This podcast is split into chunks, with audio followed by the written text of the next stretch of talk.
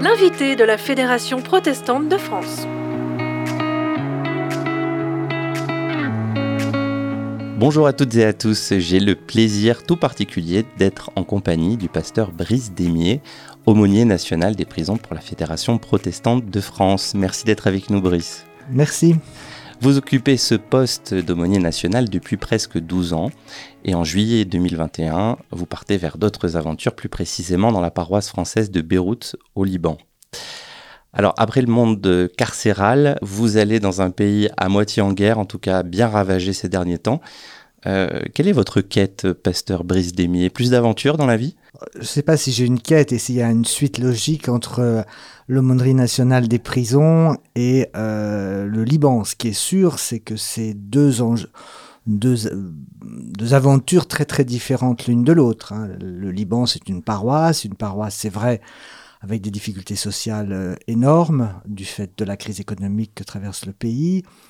Euh, il faut remobiliser une communauté, il faut construire un lieu, il faut une visibilité de notre, notre présence euh, à Beyrouth et surtout donner, donner à, à toutes et à tous une, une, une raison d'espérer, malgré la, les, les, les, catastrophes environnantes. Donc Finalement. voilà, c'est un, très différent, mais euh, bon, c'est toujours un peu le boulot de pasteur, d'une certaine façon, qu'on soit en prison ou à Beyrouth.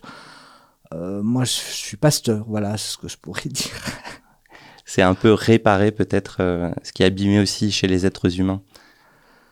C'est ouais, peut-être oui. Enfin, c'est la parole, la parole biblique, elle, elle répare, oui. Alors le pasteur n'est que l'interprète ou en tout cas l'exégète de la parole, peut-être, mais c'est vrai que la parole, la parole répare. Moi, j'ai vu des, des, des réparations euh, fulgurantes en prison euh, avec euh, des textes, des, textes construits. Hein. Alors justement, la prison, parlons-en. Qu'est-ce qui vous a amené dans le milieu carcéral en tant que pasteur? C'était un appel de toujours ou une petite surprise pour vous? C'était que j'avais pas envie d'y aller au départ, quand j'étais à 30 ans, quand j'étais jeune pasteur on m'a dit, bah voilà, il y a la paroisse, et puis dans le cahier des charges, il y avait la prison. Alors j'avais pas envie d'y aller, on m'a dit, bah si, de toute façon, t'as pas le choix. Euh, j'avais un collègue danois qui voulait pas trop aller en prison parce qu'il avait, pas, il avait peur de pas parler le, le, l'argot des prisons, voilà, puisqu'il parlait un bon français. Moi, j'étais censé parler un français moyen, donc compréhensible.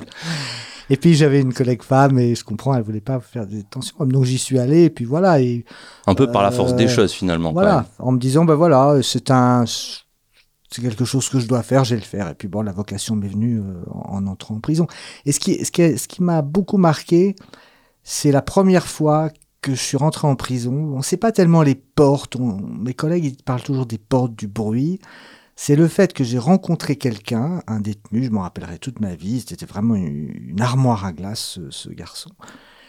Et je me suis dit, j'ai rencontré quelqu'un, un homme, j'ai pas, j'ai complètement fait abstraction de la prison tout de suite. Et je me suis dit, bon, ouais, c'est bien, c'est que il y a quelque chose à, continuer à poursuivre. Pour moi, c'est, voilà, et j'ai été content même de moi-même en me disant, bah oui, tu n'as pas eu peur, t'es rentré là, t'as vu quelqu'un, tu as serré la main, puis voilà. Euh, c'est parti. Alors ça, c'était votre première expérience quand vous étiez en, poste dans une paroisse donc de l'Église protestante unie de France, hein, dont vous êtes pasteur. Euh, et puis après, il y a eu euh, le poste d'aumônier national protestant aux prisons. Qu'est-ce qui vous a le marqué? Qu'est-ce que vous avez retenu de ces débuts? Comme aumônier national Comme aumônier ce qui était euh, intéressant, enfin, qui était, c'est la, diversité des aumôniers euh, de la Fédération protestante de France, la diversité d'origine euh, venant d'églises très très différentes de la mienne.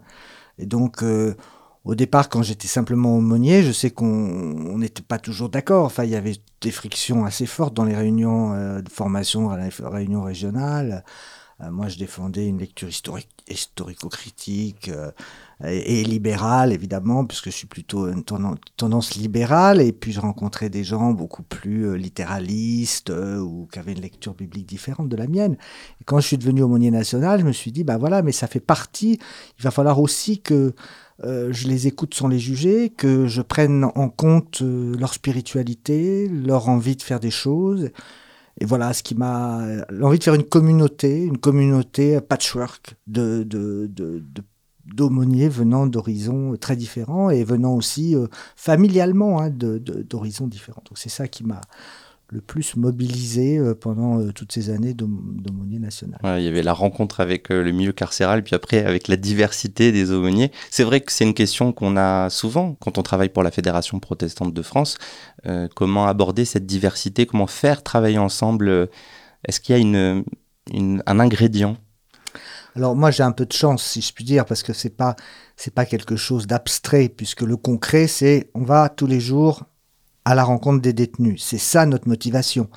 Donc il y a un socle commun. On a ce socle commun, l'envie d'aller en détention pour accompagner tous ces hommes et ces femmes. On est déjà tourné vers l'action et ça, ça aide en voilà. fait. Et, et donc euh, le, discours théorique ou en tout cas dogmatique ou, ou théologique n'arrive qu'en arrière-plan alors c'est important, hein, je ne dis pas que c'est secondaire, mais c'est un arrière-plan. Mais évidemment, il faut faire fonctionner l'arrière-plan pour que le premier plan fonctionne, évidemment.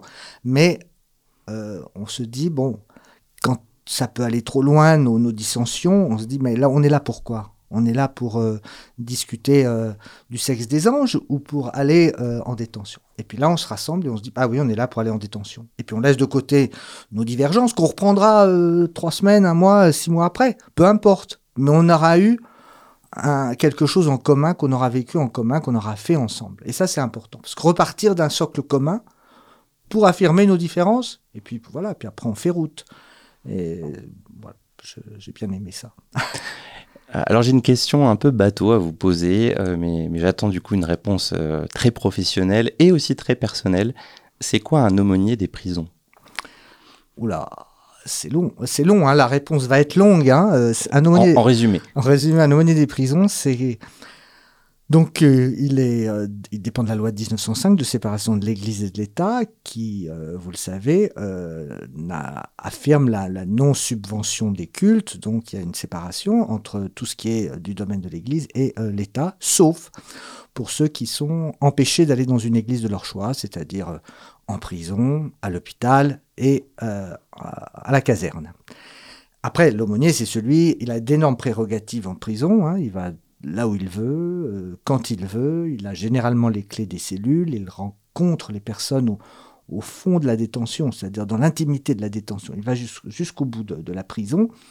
Mais par contre, euh, il n'est pas vraiment membre de l'administration pénitentiaire, il connaît rien au dossier de la personne qu'il va rencontrer.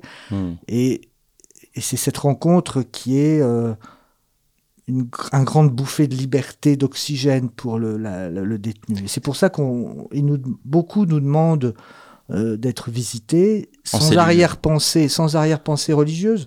Ils n'attendent pas qu'on leur fasse un cours de théologie, euh, juste qu'on soit là et qu'on qu'on soit le visiteur de l'extérieur. Quoi. Et ça, c'est, ça c'est, c'est, très intéressant. Et si je me trompe pas, je crois que euh, l'aumônier, c'est une des seules personnes qui peut faire une visite directement en cellule En tout cas, venant de l'extérieur, oui. Venant de l'extérieur, oui. Alors sinon, le médecin peut évidemment aller en cellule, euh, mais euh, le surveillant évidemment, mais venant de l'extérieur. Dans un cadre euh, ordinaire et pas dans un cadre d'urgence, l'aumônier. Exactement, dans un cadre ordinaire, nous sommes, nous sommes couleur, couleur muraille, tranquillement, et on, passe, on passe dans les coursives, on passe à travers les portes, on est des, sortes de passe-murailles un peu, un peu bizarres. D'ailleurs, on n'est pas toujours bien accepté. Quelquefois, on est très bien accepté, quelquefois, on est accepté de façon totalement indifférente. Et de temps en temps, on n'est pas bien accepté, qui est celui qui vient un peu euh, empêcher la, machine de tourner en rond, euh, le surveillant qui a envie d'aller taper le, carton avec ses, copains euh, du premier étage, il trouve que l'aumônier arrive au deuxième étage, ah ben mince, il va falloir que je reste. Voilà, mais c'est pas la majorité. C'est pas la hmm. majorité. Quel, quel, regard, là aussi en deux mots, j'entends que la question est plus large que ça, mais quel regard portez-vous sur la situation des prisons et du milieu carcéral en France aujourd'hui Déjà, il faudrait, déjà, il faut interroger la, raison pour laquelle on enferme les gens. On navigue toujours entre ces, deux idées euh, la prison pour punir, la prison pour mettre à l'écart, pour protéger la société contre des individus dangereux, et la prison pour restaurer la prison, pour euh, essayer de permettre aux personnes euh, d'aller mieux, de s'en sortir. Et là, euh, ce sera au bénéfice de toute la société. Et sur ce point-là, de la justice dite restaurative, vous avez été plutôt engagé. Qu'est-ce qui vous a amené à découvrir cet aspect-là et qu'est-ce que c'est grosso modo la justice restaurative? La justice restaurative, c'est partir du principe que le crime, le délit, c'est des liens rompus. On a rompu des liens. On a rompu des liens avec la victime, on a rompu des liens avec la famille, sa propre famille, la famille de la victime, on a rompu des liens avec la société, on a rompu des liens. Et la justice restaurative, elle va essayer de retisser le lien, de refaire le lien. Alors, il y a plein de manières de faire de la justice restaurative. Mais à la base, c'est ça. C'est, ce n'est pas la loi qui est en cause. C'est-à-dire que un, quelqu'un qui a commis un délit ou un crime, il est condamné par une, loi. Mais là, c'est n'est pas la loi qui est en cause. La loi, elle va condamner, ce qui est normal. Mais après, ou même quelquefois avant, mais souvent après, il faut retisser le lien, refaire, refaire le, le, lien. Sinon, la personne, quand elle sortira, elle aura peut-être purgé sa peine selon la loi, mais elle n'aura pas retissé le lien.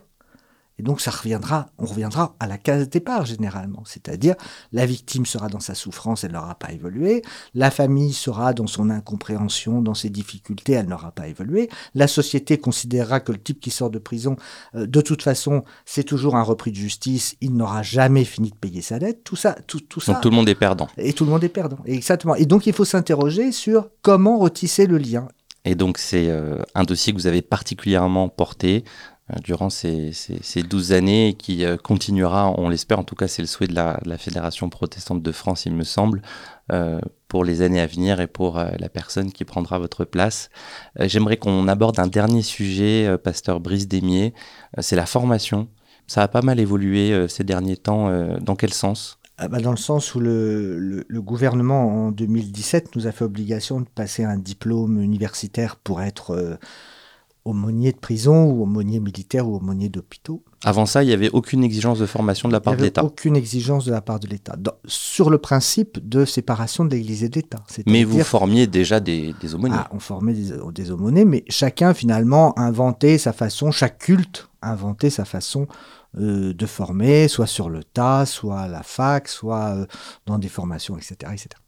Mais donc du coup, euh, ce, ce, DU obligatoire elle nous a fait là aussi réfléchir parce que euh, le contenu du DU était surtout un contenu juridique. La laïcité, comment aborder la laïcité, comment découvrir euh, la, frontière entre ce qui est de l'ordre du cultuel et ce qui est de l'ordre de, l'espace public, etc., etc. Mais bon, c'est un peu lourd hein, euh, comme programme. C'est un programme très juridique, un peu lourd, qui ne correspond pas vraiment aux attentes des aumôniers, puisqu'on ne fait pas par exemple de droit pénal, on ne fait que du droit civil et du droit des cultes. Alors un aumônier qui va en, détention n'a pas vraiment besoin d'être un, grand spécialiste du droit des cultes. Donc on voudrait bien que dans les années à venir, et ce sera en effet la tâche de mon, de mon successeur, on voudrait bien que ça évolue dans un... Dans un non pas qu'on je trouve ça une très très bonne idée que le, gouvernement nous impose une formation, contrairement aux catholiques qui ont refusé ça euh, un peu de façon véhémente et, presque juridique. Ils, ont attaqué le décret euh, en Conseil d'État. Mais nous, enfin, je veux dire, la Fédération protestante a toujours considéré que c'est une bonne chose qu'on nous demande une formation. Ça montre qu'on nous considère comme des gens sérieux euh, à l'intérieur des, des, détentions. Par contre, le, programme est à reprendre. Alors, on l'a fait avec le, le Strasbourg, l'université de Strasbourg, la faculté de théologie de Strasbourg et la faculté de théologie de droit de Strasbourg. Donc on, a mis ensemble les deux facultés pour créer un DU qui soit à la fois théologique et à la fois juridique. Merci beaucoup Brice Démier, aumônier national protestant des prisons. Merci à vous, merci pour cet entretien un peu bilan après ces 12 euh, années passées euh, au service de la Fédération protestante de France. On vous souhaite le meilleur pour votre poste à la paroisse française de Beyrouth et vous pouvez réécouter cette émission sur le site de votre radio sur protestantpluriel.org, rubrique Radio FPF et sur toutes les plateformes de podcast et les applis mobiles. À bientôt pour un nouvel invité de la Fédération protestante de France l'invité de la Fédération protestante de France.